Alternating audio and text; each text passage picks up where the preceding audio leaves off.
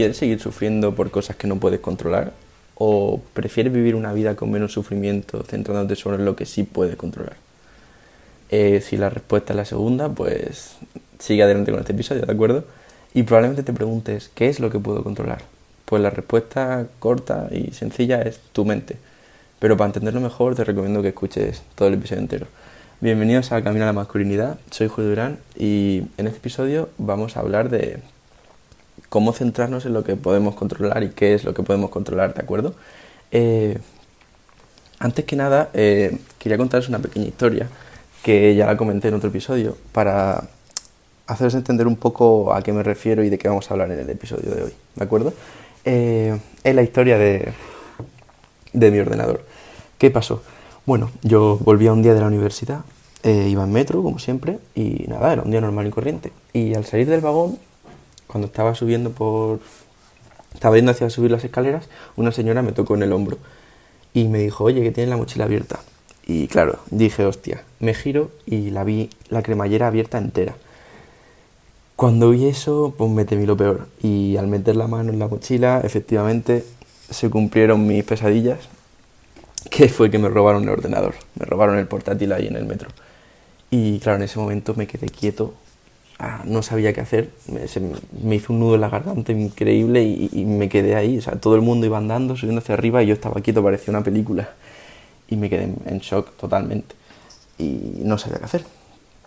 Y nada, tras unos 30 segundos asimilando lo que me acababa de pasar, porque es que la mente no asimila en estos casos lo que te ha pasado, si alguna vez te han robado, sabrás a lo que me refiero. Pues nada, cuando ya me di cuenta de lo que había pasado, subí, salí del metro, llamé a mi padre y le expliqué lo que acababa de ocurrir y él me dijo que pusiese una denuncia y que ya está, que no se podía hacer nada. Así que eh, cuando colgué, mi mente hizo una cosa que mm, fue la primera vez en mi vida en la que he usado el estoicismo de una manera como muy fuerte, en la que me ha servido en una situación de verdad muy importante, eh, que fue esto, eh, el robo de mi ordenador. Y nada, fue como que en mi mente se abrieron dos opciones, ¿vale? Juro que esto es verdad y que no me lo estoy inventando para el episodio, que puede que alguno lo piense, pero juro que esto es verdad. Eh, claro, de repente me di cuenta que podía pensar de dos maneras. La primera era, eh, pues eso, dramatizarlo todo, madre mía, ¿qué me ha pasado? Porque, porque me pasa hasta a mí, no me lo merezco, soy un desgraciado. O la segunda opción era simplemente aceptar que me acaban de robar el ordenador, que no podía hacer nada, que no lo podía controlar y simplemente seguir adelante. Que al final es lo que hice. Y ya os digo que me sorprendió mucho que como que mi mente fuese capaz de llegar a esa conclusión tan rápido. Y bueno, rápido relativamente, ¿no? Pero que llegase a, llegar a esa conclusión. Y nada, estoy seguro de que si esto me hubiese pasado hace varios años, cuando no había leído nada sobre el estoicismo, me habría pegado muchísimo más fuerte y me habría tirado mucho tiempo lamentándome por eso. Así que creo que si algo así me puede ayudar a superar una situación tan complicada como esa, no es la más complicada del mundo, pero es una situación que a la gente normalmente le suele dejar bastante tocada. Así que si es, si el estoicismo me ha ayudado a superar algo así, pues creo que nos puede ayudar en muchas otras cosas mucho más pequeñas. Así que por esa razón quiero traeros al, podcast eh, nada, unas lecturas de, del manual de Picteto, que era un filósofo estoico, pequeños fragmentos en el que se explica de manera muy fácil y simple todo lo que es el estoicismo y nos dan consejos para la vida que ya os digo que son súper útiles, como esta vez que me pasó a mí, sobre todo para sufrir menos y saber cómo afrontar la vida y cómo vivir con más calma, ¿de acuerdo? Tampoco digo una búsqueda de la felicidad, porque al fin y al cabo ser feliz siempre es muy difícil, pero eso, vivir una vida con calma y con menos sufrimiento, ¿de acuerdo? Así que dicho esto, vamos a empezar con la primera lectura, es del manual de Picteto. Se llama El Enquiridión, si alguien lo quiere buscar en internet para echarle un vistazo. Y allá vamos. Lectura 1. De las cosas que existen, unas dependen de nosotros, otras no. De nosotros dependen la facultad de hacer juicios de valor, la motivación, el deseo, la aversión y, en una palabra, todo cuanto es acción propia. No dependen de nosotros el cuerpo, las propiedades, la reputación, los cargos y, en una palabra, todo cuanto no es acción propia. Además, las cosas que dependen de nosotros son por naturaleza libres y carecen de impedimentos y obstáculos, mientras que las que no dependen de nosotros son débiles, serviles, llenas de impedimentos y ajenas. Recuerda entonces que si consideras que las cosas serviles por naturaleza son libres y que las ajenas te son propias, te sentirás impotente, triste e inquieto y llenarás de reproches a los dioses y a los hombres. Pero si piensas que solo es tuyo lo que es tuyo y que lo que es ajeno es ajeno, como así es en realidad, nadie te coaccionará jamás, nadie te pondrá obstáculos, no reprocharás nada a nadie ni formularás acusaciones, no harás nada contra tu voluntad, nadie te hará daño, no tendrás ningún enemigo y no sufrirás más perjuicios. Albergando tan altas aspiraciones, recuerda que para alcanzarlas no basta un esfuerzo moderado, sino que hay cosas a las que has de renunciar por completo y aplazar otras de momento. Pero si deseas tener estas cosas y además cargos y riquezas, es probable que no obtengas estos últimos por el hecho de ambicionar también las primeras. En cualquier caso, te quedarás sin alcanzar aquellas cosas que son las únicas que procuran libertad y felicidad. Así que, a partir de ahora, acostúmbrate a contestar ante cada representación dolorosa que te venga a la cabeza Eres solo una representación, en absoluto la cosa que representas. A continuación, examínala y sométela a tu valoración, siguiendo las reglas de que dispongas. La primera regla, y la más importante, es la de si forma parte de las cosas que dependen de ti o de las que no lo hacen. En el caso de que forme parte de las que no dependen de ti, ten a mano esta respuesta. No me incumbe. Bueno, esta ha sido la lectura. Espero que os haya gustado, que hayáis entendido más o menos la idea principal, pero de todas maneras voy a pasar ahora a explicaros cómo yo lo percibo y cómo puedo explicarlo de una manera más simple a raíz de las cosas que he ido leyendo a lo largo de, de mi vida, ¿no? Básicamente, eh, creo que es muy importante la frase de, de nosotros dependen todo cuanto es una acción propia y no dependen de nosotros todo cuanto no es una acción propia. ¿Qué quiere decir esto? Bueno, aquí se nos introduce ya al principio de todo lo que se llama en el electricismo la dicotomía del control. ¿Qué, significa esta palabra así rara, la dicotomía del control? Bueno, es algo así como las reglas que tenemos que seguir para saber si tenemos que preocuparnos por algo o no, ¿vale? Eh, básicamente tenemos que entender que podemos controlar lo que hay y lo que surge de, nuestra mente. Y no podemos controlar todo lo externo. Eh, básicamente, mm, hacer depender nuestro bienestar de cosas fuera de nuestro control, de aquello que es externo a nuestra mente, es una de las principales causas de insatisfacción y sufrimiento, ¿de acuerdo? Y esto tenemos que tenerlo mucho en cuenta. Si vivimos una vida en la que solo nos centramos en controlar lo que hay en nuestra mente y no nos preocupamos por lo externo, vamos a vivir mucho mejor. ¿De acuerdo?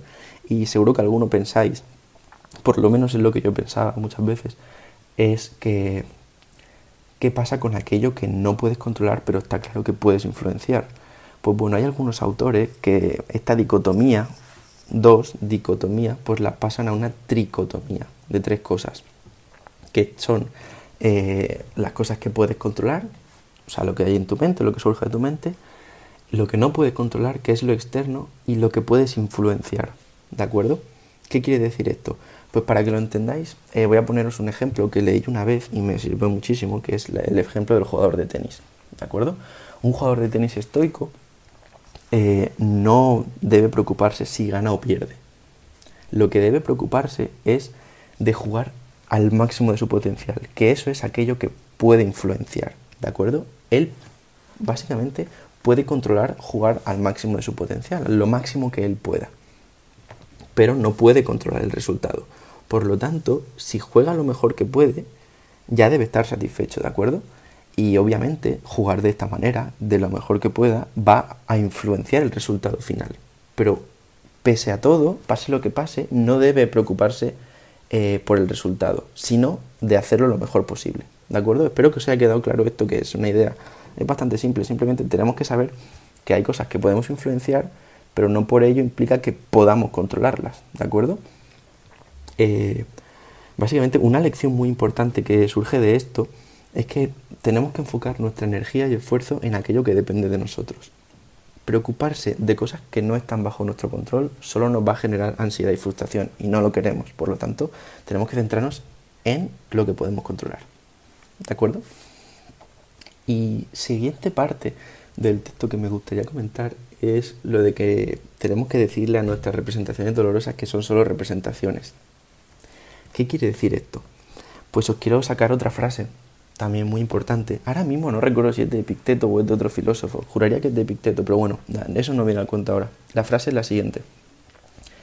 No son las cosas las que nos enfadan, sino nuestros pensamientos sobre esas cosas. Es, al final resume todo lo que os he contado antes. Eh, debemos entender que son nuestros pensamientos los que nos hacen sufrir, no las cosas como tal. Así que Epicteto nos dice que le digamos a nuestros pensamientos que ni pinchan ni cortan. O sea, si el pensamiento lo creas tú y el pensamiento es lo que nos hace sufrir, debes entender que tienes la capacidad de controlar esos pensamientos y decirles a esos pensamientos que han surgido de manera inconsciente que ni pinchan ni cortan, que no vamos a prestarles atención, ¿de acuerdo? Y hay una frase de Marco Aurelio que explica muy bien esto, que nos dice lo siguiente, tú tienes poder sobre tu mente, no sobre los acontecimientos. Date cuenta de esto y encontrarás tu fuerza. Nos viene a decir lo mismo, que tienes poder para controlar tu mente y tienes poder para controlar tus pensamientos. Y, al contrario, no tienes poder para controlar lo que pasa afuera. Por lo tanto, no debes preocuparte por ello. ¿De acuerdo? Y bueno, ¿cómo poner esto en práctica al fin y al cabo? Porque claro, aquí hay mucha teoría, pero si no ponemos en práctica no sirve de nada. Pues bueno, tú a partir de ahora, a partir de haber escuchado esto, presta atención a tus pensamientos durante el día y cuando te pasen cosas. Y verás que muchas veces añadimos drama innecesario a las cosas, vamos, pero sin darnos cuenta. O sea, tú date cuenta, si por ejemplo se te rompe un vaso, es un, un ejemplo muy típico que ponen estos filósofos, si se te rompe un vaso, en vez de decirte a ti mismo, madre mía, se me ha roto un vaso, qué mala suerte tengo, soy un desgraciado, dite simplemente, se me ha roto un vaso. Tienes que ser objetivo. Es como lo que explicamos en el, en el episodio de cómo aliviar la ansiedad. Debes explicar tus cosas y escribirlas de forma objetiva y sin añadir drama. Al final tienes que hacer lo mismo con tu mente cuando te pasen cosas. Si no añades drama y lo ves todo de forma objetiva, es decir, como ha pasado y sin añadir cosas, eso te va a ayudar a darte cuenta muchas veces de que los dramas que añadimos son innecesarios y solo nos hacen sufrir. Por lo tanto, haz eso, presta atención a las cosas que te pasen y cómo a veces, ahora sabiendo esto, vas a ver que muchas veces que pienses estas cosas te vas a dar cuenta que las has creado tú. Y pues eso, cuanto más vayas pensando en esto y más vayas prestando atención y vayas identificando este tipo de pensamientos, eh, cada vez te va a ser más fácil controlarlos. Y es algo que creo que es necesario. Y eso, haz lo que te dice Epicteto cuando identifiques estos pensamientos e identifiques que te están causando ansiedad o frustración, intenta decirles que ni pincha ni corta. O sea, no les dejes decidir en tu vida. Es muy complicado al principio y al final también, pero es algo que nos ayuda mucho. O sea, es simple pero complicado, ¿de acuerdo? Cuanto más lo hagas, más fácil te va a suponer. Y yo conseguí hacerlo con el ordenador, pero hay veces que no he conseguido hacerlo. Pero creo que es algo que es fundamental en, en la manera en la que tienes que afrontar la vida, en la que tenemos que afrontarla y algo que a mí me ha ayudado mucho.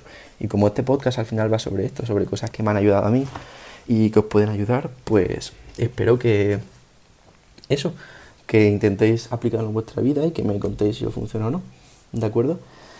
Y bueno, este ha sido el primer fragmento del manual de Picteto. Y nada, os voy a ir trayendo más fragmentos, ¿de acuerdo?